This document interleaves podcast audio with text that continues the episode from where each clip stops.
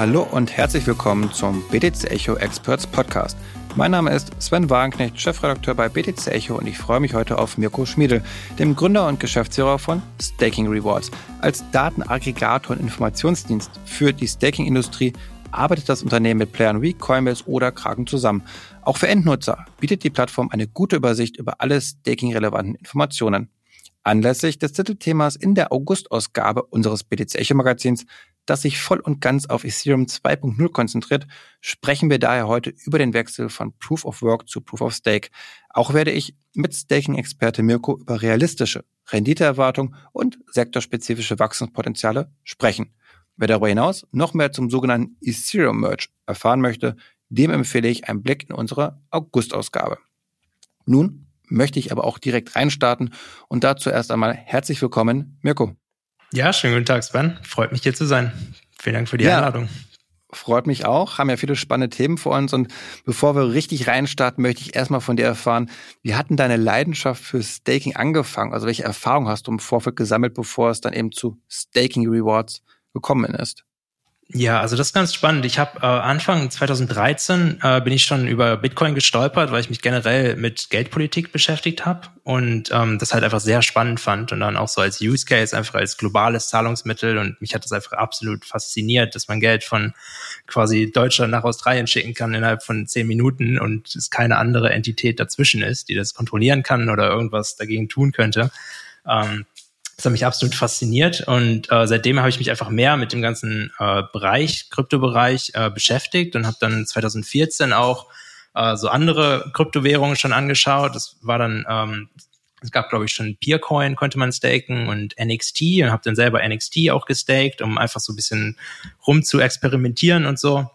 Ähm, aber genau, Bitcoin war halt immer auch so der Hauptfokus von mir und ähm, ich habe dann äh, ich, genau, ich bin jetzt vielleicht fast forward, bin irgendwann nach Thailand gezogen, habe da ähm, mit einem Freund zusammen eine Bitcoin Mining Farm auch aufgebaut. Ähm, habe deswegen halt auch so ja den, den Mining Background und äh, nebenbei halt immer trotzdem mich mit den anderen Dingen beschäftigt. Und was mich beim Mining ähm, gestört hat, war, dass es halt unglaublich schwer ist, ähm, da kompetitiv zu bleiben. Also es ist, äh, du brauchst quasi ein Rieseninvestment, ähm, du brauchst äh, ja quasi super äh, Ressourcen und ein super Setup, günstigen Strom und so weiter, um da halt äh, mitspielen zu können. Und ähm, das ist beim Staking halt ganz anders. Beim Staking kann quasi jeder partizipieren. Ähm, sobald du ein paar Coins hast, kannst du selber auch staken und an der Konsensusfindung quasi teilhaben.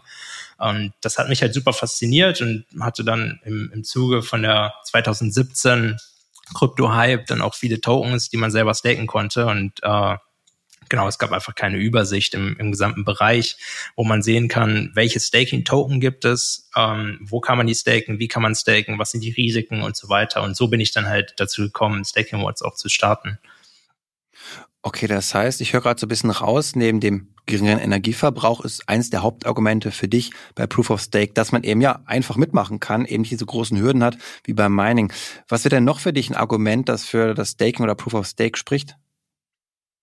Ähm, definitiv, also im Staking, ähm, Proof of Stake ist die äh, Skalierbarkeit, ist auf jeden Fall viel höher. Ähm, und das kommt dadurch, dass man halt einfach, ähm, dass man keine Übersetzungsleistung äh, leisten muss, quasi von Mining Power zu, ähm, zu der Konsensusfindung, sondern es passiert alles nativ, ähm, weil die Konsensusrechte quasi direkt an die Tokens gekoppelt sind und nicht an Elektri also nicht an eine externe Ressource wie Elektrizität oder ähm, genau das, das Mining einfach. Und äh, das Schöne bei Proof of Stake ist, ähm, man hat halt einen riesen Design Space. Ähm, dadurch, dass halt alles nativ passiert auf der Blockchain und äh, die Konsensusrechte direkt an die Tokens äh, gekoppelt sind, kann man einfach ähm, die gesamten Economics von der Chain super flexibel gestalten und hat dadurch einen, einen unglaublich hohen äh, Design Space, um halt auch solche, dann zum Beispiel Dezentralisierung zu incentivieren und so weiter. Nun steht ja bei Ethereum bald der große Wechsel bevor, der Merge Proof of Work zu Proof of Stake. Ähm, hast du dann vielleicht auch die Sorge, dass das in die Hose gehen kann? Ähm, definitiv könnte das in die Hose gehen. Ähm, ich glaube, es, ja, alle gucken jetzt auf, auf den Merge und das ist so ein bisschen auch der, der Hauptkatalysator für Proof of Stake, würde ich sagen, um halt Proof of Stake dann auch in, in den Mainstream zu katapultieren quasi.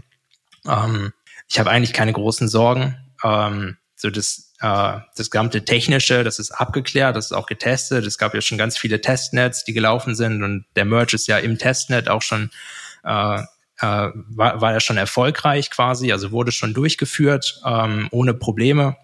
Und äh, so von der technischen Seite eigentlich ähm, kein Problem. Ähm, es ist eher so von der Makroseite, dass man sagt, okay, was ist jetzt äh, wirklich besser? Und das hängt dann auch ein bisschen davon ab, okay, was sind die Use Cases für, äh, für Blockchain-Projekte und was ist der spezifische Use Case, der sich dann für Ethereum herauskristallisieren wird? Ähm, und da könnte es halt sein, wenn äh, Ethereum halt weiter in die Richtung Store of Value geht, ähm, dass es dann halt kompetitiv einfach mit, mit Bitcoin Proof of Work ist und sich Proof of Work vielleicht für den Store of Value Use Case als besser herausstellt. Ähm, aber Ethereum ist da halt auch viel äh, versatiler aufgestellt als Bitcoin, ähm, weil es halt eine Smart Contract Plattform ist und äh, die zentrale Applikationen darauf laufen und dadurch halt diese ganze Skalierbarkeit auch sehr wichtig ist. Und äh, da halt Proof of Work eigentlich äh, kaum Chancen hat. Ja. Was glaubst du denn, wie wird sich das Ethereum-Ökosystem durch diesen Wechsel verändern? Also was sind vielleicht auch für uns Nutzer spürbare Veränderungen, die hier kommen könnten? Ähm, definitiv, was kommen wird, Ethereum wird halt viel, ähm, viel schneller sein. Äh, es wird viel günstiger sein. Ähm, Transaktionen äh, ja, zu vollziehen auch. Und äh, genau, jeder, jeder kann staken. Ähm, und eine Rendite auf sein Ethereum-Investment generieren, was natürlich auch super spannend ist. Mhm. Und was glaubst du, wie wird sich dieser Wechsel auf die Mining-Industrie ausüben? Also, wenn jetzt dadurch nicht mehr Ethereum gemeint werden muss, sondern man Staking hat, ist das ein großer Schaden, der da vielleicht sogar auch entsteht? Ähm, ja, teilweise schon. Also, man, man muss differenzieren. Die meisten Bitcoin-Miner sind ja CPU-Miner. Ähm, und die, die ganzen Ethereum-Miner sind GPU-Miner mit Grafikkarten quasi. Also es wird wahrscheinlich ein extremer Preisverfall für Grafikkarten dann äh, stattfinden während des Merges, sobald halt die Grafikkarten dann einfach nicht mehr gebraucht werden. Ähm, und da sind halt sehr, sehr viele Grafikkarten gerade im Gebrauch für das Ethereum Mining. Und ähm, genau, abgesehen davon äh, hat es halt eigentlich ja keine, keine größeren Auswirkungen. Es, es, wird halt einfach spannend zu sehen, okay, was kann man mit den ganzen Grafikkarten machen. Äh, ich habe auch schon gehört von manchen ähm, so Decentralized Computational Plattformen, die dann auch die Grafikkarten nutzen könnten, um, um einfach andere äh, Computational Tasks zu vollziehen, die dann vielleicht eher auch in die genau Storage-Richtung gehen oder so und nicht unbedingt für das Mining nur. Hm. Das heißt, die Gamer könnte das vielleicht freuen, dass wieder Grafikkarten günstiger werden und nicht durch die bösen Miner sozusagen in die Höhe getrieben werden, die Preise. Absolut, ja. Es, es gab das ja auch in 2017 war das auch ein, ein Riesending, wo dann die Preise für die Grafikkarten extrem in die Höhe geschossen sind und die Gamer sich die Grafikkarten nicht mehr leisten konnten, ähm, weil alle die Grafikkarten genutzt haben, um einfach Ethereum zu meinen und sich das halt als der Ethereum-Preis dann dementsprechend hoch war, auch extrem gelohnt hat, zu einem hohen Preis die Grafikkarten zu kaufen. Aber genau, also ich glaube, für die Gamer ist es eher Good News. Ja, und wenn ich jetzt reinstarten möchte als vielleicht nicht so tech-affiner Nutzer, was würdest du dem raten, ähm, wenn er seine ersten Kryptowährungen staken möchte? Wie, welchen Weg soll er gehen? Was sind die Schritte? Also erstmal ähm, das Wichtigste beim Staking zu verstehen ist, dass Staking halt, das ist kein, äh, das ist kein kein Means quasi. Also man sollte nicht staken des Staking wegens, sondern man sollte Staking für ähm, die Tokens, in die man langfristig glaubt, äh, wo man wirklich ein, ein, langfristiges Potenzial sieht. Und dann ist Staking halt einfach eine Möglichkeit, das meiste aus dem Investment herauszuholen. Und das Investment, das man gemacht hat, in das man glaubt und wovon man überzeugt ist, einfach das auch zu supporten. Und da ist es halt cool, einfach beim Staking teilzuhaben, weil man direkt am Erfolg des Netzwerks quasi einen Einfluss darauf hat durch das Staking. Also man supportet Dezentralisierung, ähm, man supportet einfach das Netzwerk generell und das ist halt ein sehr, sehr spannender ähm, Use Case einfach und genau, also das, das ist so das Wichtigste erstmal zu verstehen, das ist halt, ähm, dass man nie staken sollte, nur weil man jetzt unbedingt Rendite generieren will. Ähm, es gibt natürlich äh, Stablecoins, äh, die man auch lenden kann in DeFi und so weiter. Ähm, genau, also ich glaube, das Wichtigste, wenn man staken möchte, ist, ist erstmal ähm, sich ein bisschen klar zu werden, okay, was gibt es überhaupt, was ist Staking genau, weil es gibt dann halt verschiedene Formen. Es gibt das Lending, es gibt das Staking, ähm, es gibt äh, dezentrale Plattformen, es gibt äh, Custodial-Plattformen, wo man halt nicht mehr die Kontrolle über seine Private Keys hat, einfach sich mal einen Überblick zu machen von dem Landscape und was wirklich für einen selber da am, am besten passt, also was dem eigenen Risikoprofil auch entspricht und äh, dem eigenen Expertisegrad äh, Krypto gegenüber. Ähm, und da ist es natürlich äh, am, am besten immer im, äh, im Crypto Spirit, ähm, not your keys, not your coins, also den dezentralen Weg zu gehen. Und äh, da gibt's halt sehr, sehr viele, ähm, ja, auch sehr gute Staking-Provider, die äh, einem dann das Staking abnehmen. Und genau, also auf unserer Webseite findet man da auch ähm, ganz viele äh, aufgelistet. Man kann die auch miteinander vergleichen, um dann zu schauen, wer dann am Ende ähm, quasi den eigenen Anforderungen gerecht wird, je nachdem, was man sucht. Du hast ja gerade schon von Risiken gesprochen. Da würde mich interessieren, welche Risiken gibt es überhaupt beim Staking, dass ich nachher mein Geld verliere? Also das erste, das größte Risiko ist immer der Preisverfall von dem Collateral. Also von ähm, und deswegen ist halt auch das Wichtigste. Ähm, man sollte halt nur die Token staken, wo man sich wirklich sicher ist, dass sie, dass, dass sie auch ein gutes langfristiges Investment sind, weil die ganzen Rewards sind halt äh, denominated in dem nativen Token, in dem man auch staked und sind nicht denominated in US-Dollar oder in Euro oder äh, in irgendeinem anderen Token. Und das ist, das ist halt wichtig, dass halt äh, der Preisverfall äh, ist ein großes Risiko. Ähm, und dann abgesehen davon kommt es dann immer auf, äh, auf die verschiedenen Netzwerke an, weil jedes äh, Proof of Stake Staking hat dann halt äh, andere Risiken auch. Und zum Beispiel beim Ethereum gibt's dann das Slashing. Ähm, also an, an sich, Staking ist ja, man äh, lockt quasi die Tokens ein als Sicherheitsgarantie für das Netzwerk, dass man ähm, quasi ähm, die, die korrekten Transaktionen validiert und äh, die Blockchain einfach maintained. Und sobald man da ähm, irgendwas Falsches macht, dann können diese Tokens in der Sicherheitsgarantie halt auch äh, quasi gekürzt werden, also geslashed werden und man verliert dann davon einen kleinen Teil. Aber das ist halt eher ein sehr geringes äh, Risiko, wenn man mit den richtigen Staking-Providern arbeitet und sich da einen, einen guten ja, Staking-Dienstleister auswählt, ähm, die halt dann meistens sehr, sehr gute Uptime-Guarantees äh, haben und so weiter, wo eigentlich das Slashing ein, ein sehr, sehr kleines Risiko ist. Aber wenn ich mir bei euch auf der Seite mal die ganzen Renditen anschaue, die ich erwirtschaften kann, da gibt es Projekte, da kriege ich vielleicht drei Prozent im Jahr und andere, da kriege ich neun Prozent. Und da würde mich jetzt interessieren, wie kommen denn diese Renditen zustande? Also wie viel mehr Risiko gehe ich denn auch wirklich ein, wenn ich jetzt auf einmal neun Prozent äh, Rendite versprochen bekomme? Das Witzige ist, dass die meisten Renditen halt eigentlich eher von, also sind eher so Subsidies, ähm, kann man sagen. Die sind halt äh, viele Projekte sagen, nennen das dann einfach Marketingkosten. Ähm, das ist so ein bisschen eine hohe Rendite, macht dann halt, ist dann wie, wie so ein bisschen Marketing, ähm, um auch die Leute zu in incentivieren, auf die Blockchain zu kommen und da auch zu staken und zu partizipieren. Ähm, und da halt an der Konsensusfindung auch teilzuhaben, weil genau, je mehr Leute am Staking teilhaben, desto sicherer sind diese Netzwerke dann auch. Also es ist natürlich im Sinne des des Netzwerks auch, dass möglichst viele Leute am Staking teilhaben.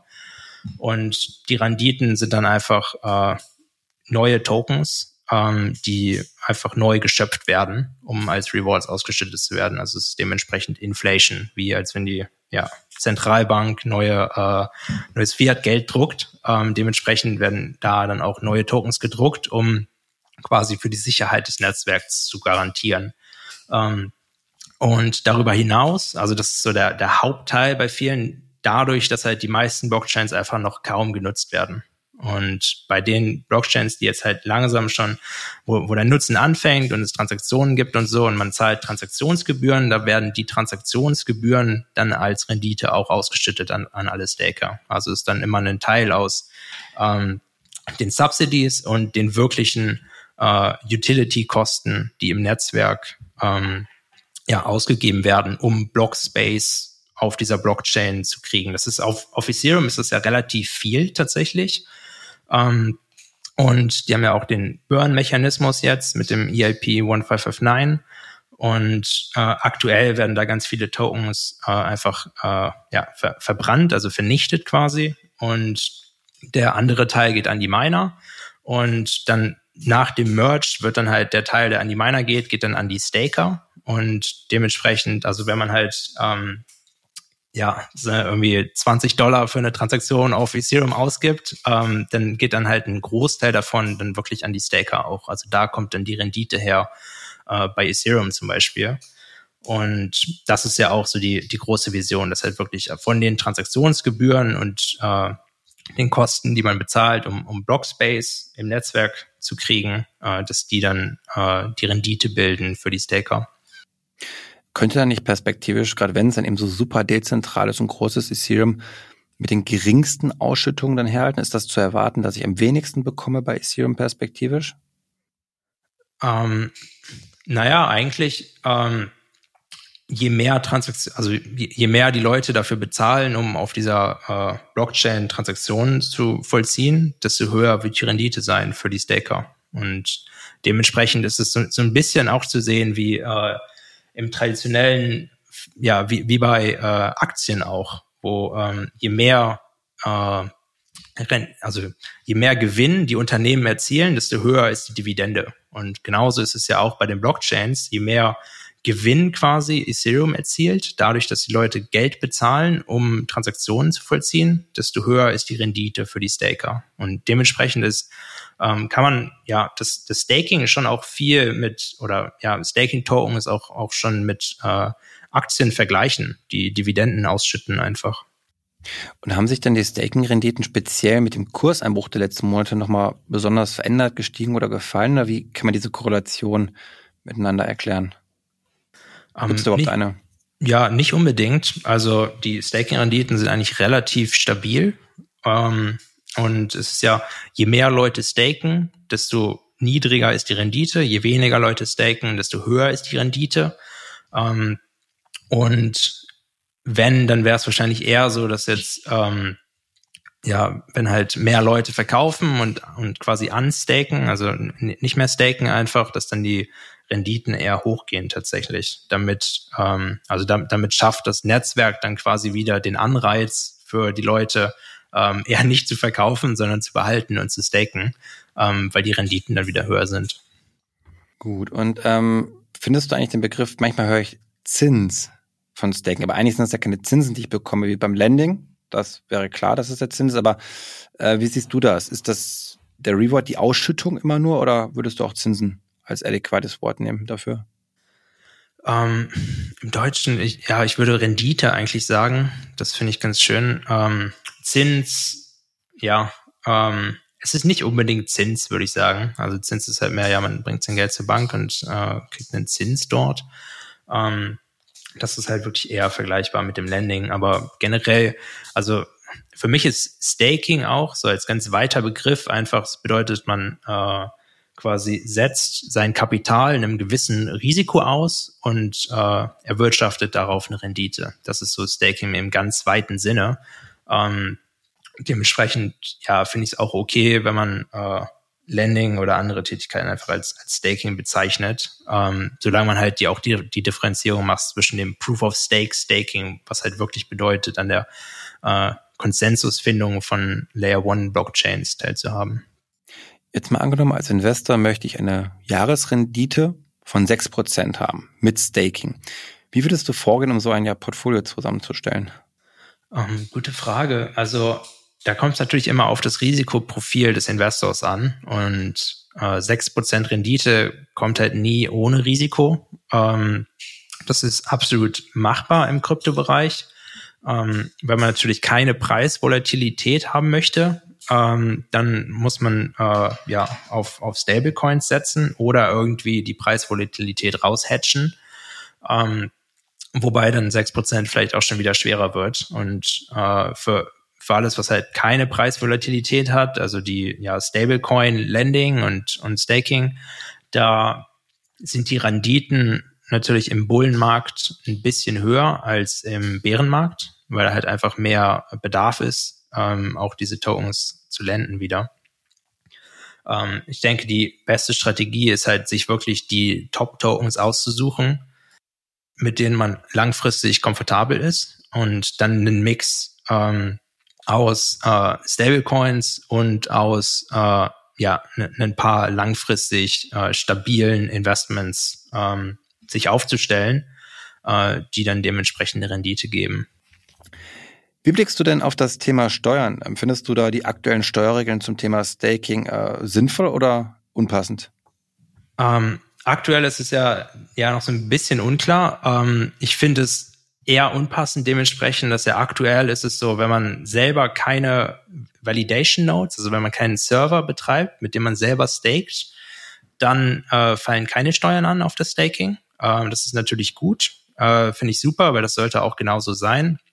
Ähm, das Problem ist allerdings, sobald man selber einen Node betreibt, also einen, einen Server oder auch nur auf seinem Computer das Staking betreibt, wo halt wirklich äh, Transaktionen validiert werden und so weiter, was auch eine sehr, sehr passive Tätigkeit ist einfach, dann äh, wird darauf schon eine gewerbliche Steuer fällig und das finde ich absolut nicht passend. Ähm, und denke, dass es da, dass man da halt die Differenzierung machen müsste zwischen, okay, ist das jetzt gewerblich oder staked man nur für sich selber? Ähm, und da sehe ich halt eigentlich eher die Differenzierung, sobald man einen Node betreibt, der auch äh, Delegations, sagt man, also wirklich dann äh, Staking-Rechte von anderen akzeptiert oder Delegation, ja einfach äh, Tokens von anderen äh, quasi leid, um Staking zu betreiben, dann finde ich es völlig in Ordnung, wenn man das auch gewerblich versteuert. Aber sobald man nur seine eigenen Tokens staked, ähm, absolut passiv, ungewerblich, dann sollte das auch nicht versteuert werden, finde ich. Und wie gehst du vor? Wie trackst du deine steuerrelevanten Staking-Erträge? Ähm, selber einfach auf, äh, auf den Block Explorer. Ähm, Genau, also dann von den dementsprechenden Chains ähm, einfach die Transaktionen tracken, wie viele Rewards reinkommen. Genau. Kannst du dir vorstellen, dass in den nächsten Jahren, wenn der Bereich noch weiter wächst, Staking zu einer, ich sag mal, Alternative werden könnte zu Anleihen, die auch eben jährlicher Zins haben, Ausschüttungen machen, dass es auch vielleicht für konservative Anleger eine ja, spannende Alternative ist? Absolut, ja. Also ich glaube, gerade vor allem Ethereum hat dann Riesenpotenzial, auch quasi ja, wie die, die Internet-Anleihe zu werden. Äh, wenn man sich überlegt, dass halt ähm, quasi die, die Idee ist ja, dass fast unser gesamtes Internet ähm, bald auf Blockchains basieren wird. Also wir haben, wir haben das Metaverse, wir haben ähm, soziale Medien, die auf Blockchains bauen werden, ähm, der gesamte Finanzbereich wird auf Blockchains bauen und so weiter. Und Ethereum wird wahrscheinlich der die Hauptinfrastruktur dieses gesamten Internets, Finanzbereichs und allem werden. Und das bedeutet natürlich, wenn man einen, äh, einen Stake ähm, in, in dieser Infrastruktur hat, ähm, dann ist das wie eine Anleihe ähm, am, am Gesamtmarkt quasi von, von allem. Und dementsprechend finde find ich das einen sehr guten Vergleich, ja. Also gerade für, für Ethereum, also was wirklich Infrastruktur äh, Blockchains sind, da macht der Anleihe ähm, Vergleich absolut Sinn. Und dann für alle anderen äh, Blockchains, die halt eher äh, applikationsspezifisch sind, also die wirklich nur auf, auf einen bestimmten Use Case sich fokussieren, da finde ich halt den äh, Vergleich zu einfach ganz normalen Aktien sehr passend und, und den Dividenden dementsprechend. Da bin ich mal sehr gespannt, wann wir auch bei der Sparkasse oder Volksbank dann eben ein Staking-Depot bekommen oder eine Alternative zum Dachfonds vielleicht. Ähm, das dauert bestimmt noch ein paar Jahre auf jeden Fall, aber da würde mich interessieren, was erwartest du denn in den nächsten Jahren? Wie wird sich deiner Meinung nach der Markt oder der Staking-Markt weiterentwickeln? Womit können wir rechnen? Also was jetzt ein, ein Riesentrend ist, ist das Liquid Staking. Ähm, das ist quasi, also im, im, normalen Staking ist es ja oft so, dass die äh, die Tokens, die man staked, sind dann einer gewissen äh, Locker-Period ausgesetzt und man hat keinen Zugriff darauf für einen gewissen Zeitraum. Ähm, und mit dem Liquid Staking ist es so, dass man quasi äh, genau daran teilhaben kann, aber man bekommt dann ein Derivat, das quasi diese Staked-Position repräsentiert äh, in einem anderen Token. Und da denke ich halt, dass das ein äh, bei ganz vielen Blockchains wird das quasi die dominante äh, Art des Stakings werden, dass man halt immer ein äh, liquides Derivat ähm, sei, entsprechend seiner Staking-Position halten wird. Und wie schätzt du die Gefahr oder einfach nur vielleicht Wahrscheinlichkeit ein, dass in Zukunft ein ganz anderer Mechanismus, also nicht Proof of Stake, dominieren wird und Staking ablöst? Ähm, ja, das, ähm, das ist äh, ein sehr spannendes äh, Gedankenexperiment. Ähm, also ich glaube, Proof of Work in der Art wird es immer geben. Ähm, und da wird sich auch nicht viel verändern. Aber ich glaube, Proof of Stake wird sich einfach weiterentwickeln. Ähm, also es ist nicht, dass es dann irgendwie ja ein anderer Konsensusmechanismus wird, sondern es ist eher, dass sich Proof of Stake an sich weiterentwickelt, weil gerade so ein großer äh, Design Space im Proof of Stake vorhanden ist. Und es gibt jetzt bei Ethereum auch schon viele Projekte, die arbeiten dann an, das heißt Distributed Validator Technologie. Und äh, da werden quasi die Validation-Rechte dann kann man sich aufteilen zwischen ganz vielen verschiedenen Personen und ähm, da wird es dann eigentlich eher so, ähm, dass, dass sich dieses ganze Staking äh, ja weiter äh, ausbreitet und, und jeder ganz einfach daran teilnehmen kann. Ähm, und äh, ja, dementsprechend ähm, wird es, glaube ich, die, die Blockchains geben, die halt ja, sich da einfach weiterentwickeln und bei ganz vielen anderen kann ich mir auch vorstellen, dass es dann auch eventuell auf so ein, ja, wie äh, Proof of Authority enden wird, ähm, wo Proof of Stake ja auch nicht äh, sehr, sehr weit davon entfernt ist eigentlich. Dann würde ich sagen, lassen wir uns mal von der Zukunft überraschen. Wir sind jetzt hier am Ende angelangt. Vielen, vielen Dank für deine Staking Insights und ja auch weiterhin viel Erfolg mit Staking Rewards, Mirko. Und ihr da draußen, ja, wenn ihr euch für das Thema Ethereum 2.0 und Staking interessiert, dann schaut auch gerne in unsere aktuelle Magazin August-Ausgabe rein. Und in diesem Sinne wünsche ich euch alles Gute und sage bis zum nächsten Mal.